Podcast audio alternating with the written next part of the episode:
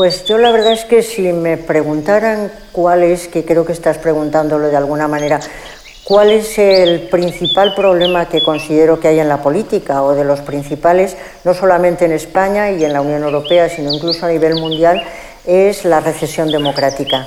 Creo que la democracia está en peligro. Creo que lo peor, como decía alguien, que le puede pasar a la democracia es que creamos que está conquistada porque no lo está.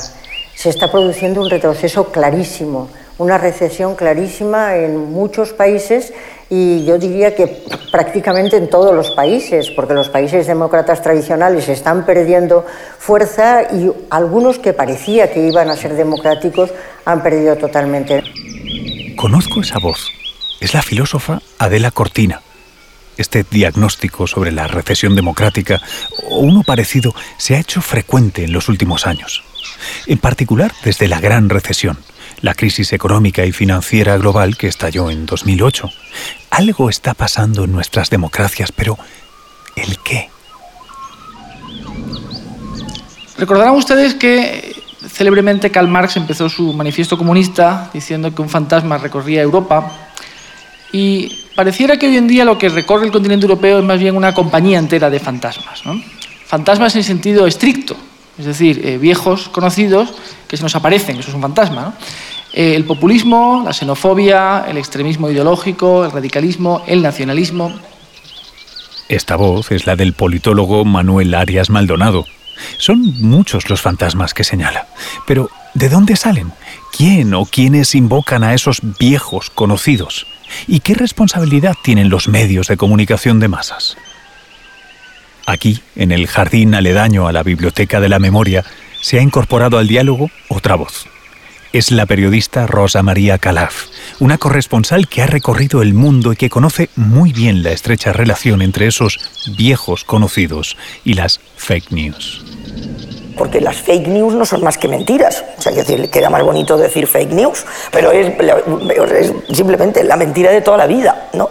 Entonces, la mentira de toda la vida quiere decir que antes sí que la había también, no es que sea una cosa nueva de ahora. Lo que ocurre es que digamos que la, la tecnología permite pues una elaboración mucho más sofisticada, mucho más evidentemente eh, profesionalizada, porque hay una profesionalización de la creación de la mentira.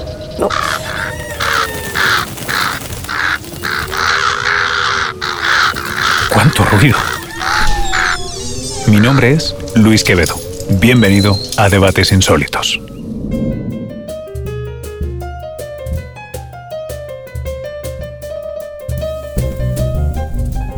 Debates insólitos en la Biblioteca de la Memoria. Capítulo 7. Sentido y sensibilidad.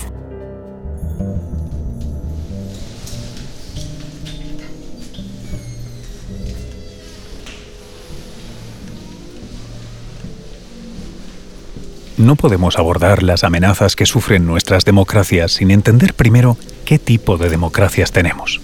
Manuel. A la hora de caracterizar nuestras sociedades, yo diría que eh, vivimos en democracias representativas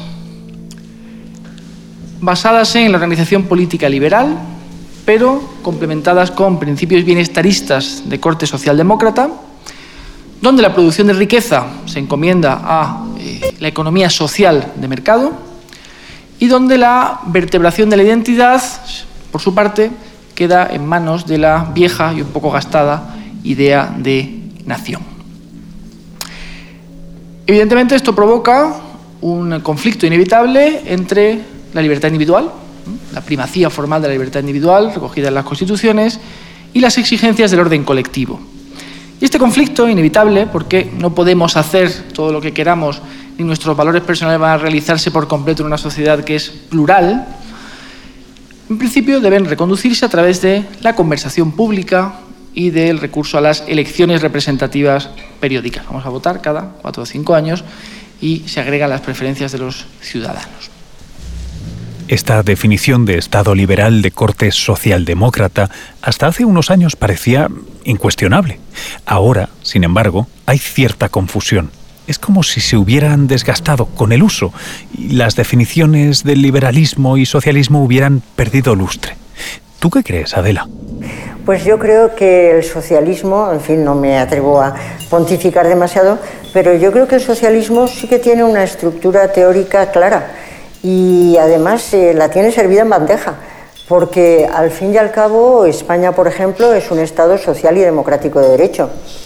Estado social y democrático de derecho quiere decir que los ciudadanos tienen que ver protegidos sus derechos de primera y segunda generación, es decir, los derechos eh, típicos liberales, libertad de expresión, asociación, reunión, conciencia, que cuando no son respetados en una sociedad se dice que es una democracia iliberal y uno se pregunta si eso es una democracia o no, pero esos serían los derechos liberales que el socialismo los tiene que aceptar, por supuesto, y lo hace. Y por otra parte, eh, es un Estado social y, eh, perdón, liberal y social de derecho, es decir, que tiene que respetar los derechos económicos, sociales y culturales. La nuestra es una democracia en la que confluyen dos tradiciones de pensamiento que, eh, por un lado, defienden los valores y los derechos individuales y por el otro los valores y los derechos colectivos. ¿Podemos decir entonces que la nuestra es una sociedad plural? Pero, ¿qué significa eso exactamente? Una sociedad pluralista sería aquella en la que hay éticas de máximos, que son éticas de felicidad y vida buena, a los que la gente puede perfectamente eh, invitar. Unas son religiosas, otras no lo son, mientras que las éticas de mínimos serían esos mínimos de justicia que todos deberíamos compartir y que tienen que ver con la superioridad de la libertad frente a la esclavitud, de la igualdad frente a la desigualdad, de la solidaridad frente a la insolidaridad, del diálogo frente a la imposición y, por supuesto, del respeto activo a posiciones ajenas. La recesión democrática que estamos experimentando, por tanto, eh, afecta a todos esos valores, a esas éticas de máximos y de mínimos de las que habla Cortina. Pero sería bueno saber por qué. ¿Cómo se han despertado esos viejos fantasmas de los que nos hablabas, Manuel? Hay una tradición en la historia del pensamiento occidental, una serie de autores que habían venido ya señalando eh, este problema, Hume, Freud, Nietzsche, por supuesto. Em, que dicen que no somos exactamente un sujeto autónomo que atiende a razones, lo cual en sí mismo no es poco para una especie que viene de un charco, ¿verdad? Em, sino que hay unos elementos en nuestra naturaleza, ya los llamemos inconsciente, pasiones, emociones, sentimientos, a los que no podemos sujetar ni controlar tan fácilmente. Y en los últimos años esto ha quedado especialmente de manifiesto con el auge espectacular, como saben, de las neurociencias. Entonces nuestra política no está dirigiéndose tanto a nuestros cerebros como a nuestras tripas. En ese sentido, Giovanni Sartori ha demostrado muy convincentemente que el ciudadano, sobre todo el desinformado, es un gran simplificador. Porque entender una realidad tan compleja es muy costoso, nos cuesta tiempo, esfuerzo y por lo general es un esfuerzo que no creemos que merezca la pena realizar. Razón por la cual, insisto, simplificamos. De hecho, todos pecamos de simplificadores habitualmente. La evolución nos ha hecho así. Un cerebro puramente analítico conduciría a la parálisis y rápida deglución por parte de este o aquel depredador. Y, no es algo que abandonáramos con las cavernas, ¿qué va? Kahneman y Tversky demostraron a final del siglo pasado cómo el ser racional aristotélico era falso, que el cogito ergo sum cartesiano no era sino la idea de un intelectual que subestima el dolor de muelas. Nuestra realidad biológica es heurística, aproximadora, tribal. Y sin embargo, debemos informarnos. Necesitamos una realidad, si no objetiva, al menos compartida para convivir en democracia. ¿Cómo navegar las turbulentas aguas de la desinformación, de la cacofonía humana en el siglo XXI? Creo que este es el gran reto de, informar y estar informado en el siglo XXI. Es decir, el, ser capaz de deslindar la, verdad de la, de la, mentira, lo tóxico de lo no tóxico. ¿no? Yo hago muchísimas cosas con colegios y con niños, etcétera, porque creo que realmente la, importancia del sentido crítico, hombre, es, obvio que siempre ha sido importante, pero ahora lo es todavía más precisamente por todo esto. ¿no? Es decir, el ser capaz de detectar de alguna manera. ¿no? Y entonces a los niños, para que entiendan lo que quiero decir, les pongo siempre el ejemplo de la alimentación. Yo, si ahora yo pongo aquí un montón de productos ¿no? Eh, empaquetados, unos muy atractivamente, con olores, colores, lacitos, etcétera, otros menos, unos que se abren muy, muy rápido, otros que, que cuesta más, etcétera. Y os, digo, y os digo, comed lo que queráis, no sabéis lo que hay dentro. ¿No? Bueno, ¿qué va a pasar? Pues que probablemente nos decantemos por lo más atractivo, lo más fácil, eh, lo más tal. ¿Y qué pasará si entonces cuando nos comemos eso, eso es tóxico? Bueno, pues el cuerpo físico va al hospital. ¿Y quién puede tener interés en intoxicarnos? Es decir, un periódico, ¿quién es el dueño? O sea, detrás de cualquier mensaje que recibimos, ¿quién lo manda? Porque, ¿Y por qué lo manda? No, ¿y para qué lo manda? es decir, que siempre ese ejercicio es algo que es lo que, en lo que consiste el sentido crítico, pero, pero que realmente eso hay que entrenarlo, no se nace enseñado. ¿no? Por tanto, hay que tener esa, esa, eh, bueno, esa capacidad que no es nada fácil, ¿eh? realmente. Yo lo parece dicho así, dices, ah, pues qué bien, no, pues me voy a comprar un poco de sentido crítico. Bueno, pues no, o sea, hay que, hay que hacer un esfuerzo. ¿no? Eh, los griegos, creo que era tu decían ¿no? que, hay que, como ciudadanos, que hay que elegir entre descansar, es decir, no hacer nada, ¿no? o ser libre. Es decir, en el sentido de que la libertad hay que ganarla y la libertad solo se consigue con el conocimiento y el conocimiento requiere un esfuerzo. O sea que viene de lejos la cuestión, ¿no? El esfuerzo. Hemos asumido que las redes sociales nos enfrentan, nos enemistan. Sus algoritmos están programados para atraer nuestra atención y una de las más atractivas es la indignación, la discusión, la pelea. De nuevo, enfrentamos nuestro legado evolutivo. Durante la larga noche de la selección natural, cuando cada minuto puede ser el último, la información peligrosa, potencialmente mortal, mala, es claramente más importante que las buenas acciones. Solo se muere una vez y Darwin no perdona. Uno de los defectos principales de las redes sociales y de los instrumentos digitales es que los ciudadanos tienden a hacer un uso expresivo, emocional de, las, de esos instrumentos.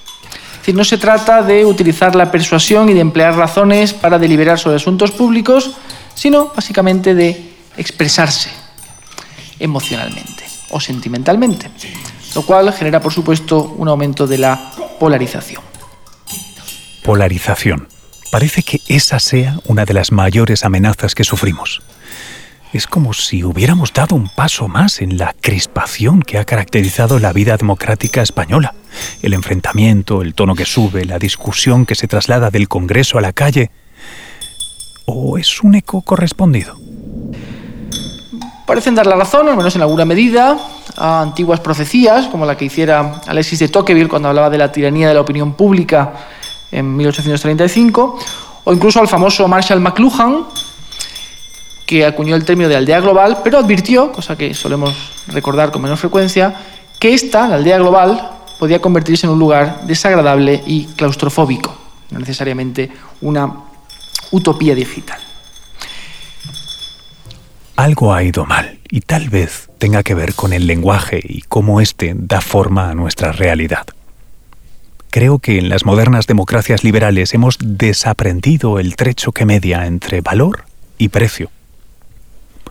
Adela, hablas de la ética de la compasión cordial en uno de tus libros. ¿A qué te refieres? La ética de la razón cordial pone como clave la justicia y la compasión, las dos. Y, son las dos clave porque creo que efectivamente en el reconocimiento del otro se reconoce al otro como un ser que tiene eh, dignidad y no un simple precio, y todo ese es el mundo de la justicia, pero reconocemos al otro también como a nosotros mismos como vulnerables. Y creo que ahí hay dos claves en el reconocimiento cordial, que son el reconocimiento de la dignidad y el reconocimiento de la vulnerabilidad. Tanto el otro como yo misma somos absolutamente vulnerables y además mm, tenemos dignidad y no un simple precio, los dos lados son fundamentales. Con lo cual, y vulnerable quiere decir no solamente alguien capaz de sufrir, sino también alguien capaz de alegrarse y alguien que necesita de otros. Todos necesitamos de otros. Esto, que en algunas tradiciones religiosas se llamaría amor al prójimo, no es sino una imposición de nuestra naturaleza de animales sociales. ¿Puede la naturaleza integrar ese necesario amor, cuidado, consideración por el otro? En la actualidad, la ciencia parece ya haber un consenso más que suficiente para una explicación evolucionista, neurocientífica de las emociones, que, al menos en lo que se refiere a las emociones básicas, miedo, sorpresa, angustia, son emociones innatas y universales, es decir, que no dependen del contexto en que vivamos. Es verdad que hay algunas emociones culturalmente específicas, pero estas emociones básicas no lo son. Y luego tenemos una cosa, una parte, una dimensión curiosa de las emociones que son las llamadas emociones altamente cognitivas, que están asociadas al neocórtex, y que son emociones como el amor, la vergüenza, los celos, la envidia.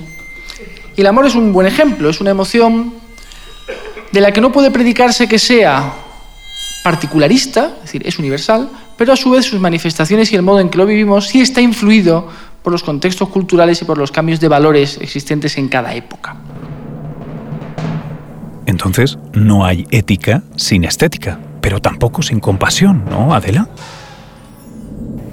El mundo de la ética es el mundo de la justicia y es difícil, si no se tiene una razón cordial compasiva, captar el sufrimiento de otros, captar la alegría de otros y estar dispuesto a trabajar por ellos. Trabajar por la alegría de los demás es un proceso en continua elaboración. ¿Tendrá fin? ¿Se podrá alguna vez conquistar una alegría colectiva duradera? Creo que habrá que seguir trabajando en ello. En el siguiente capítulo de Debates Insólitos entenderemos cómo funciona la ficción y lo haremos junto a algunos de los mejores escritores y escritoras del mundo, premio Nobel incluido va a ser la tertulia literaria con la que sueña cualquier lector.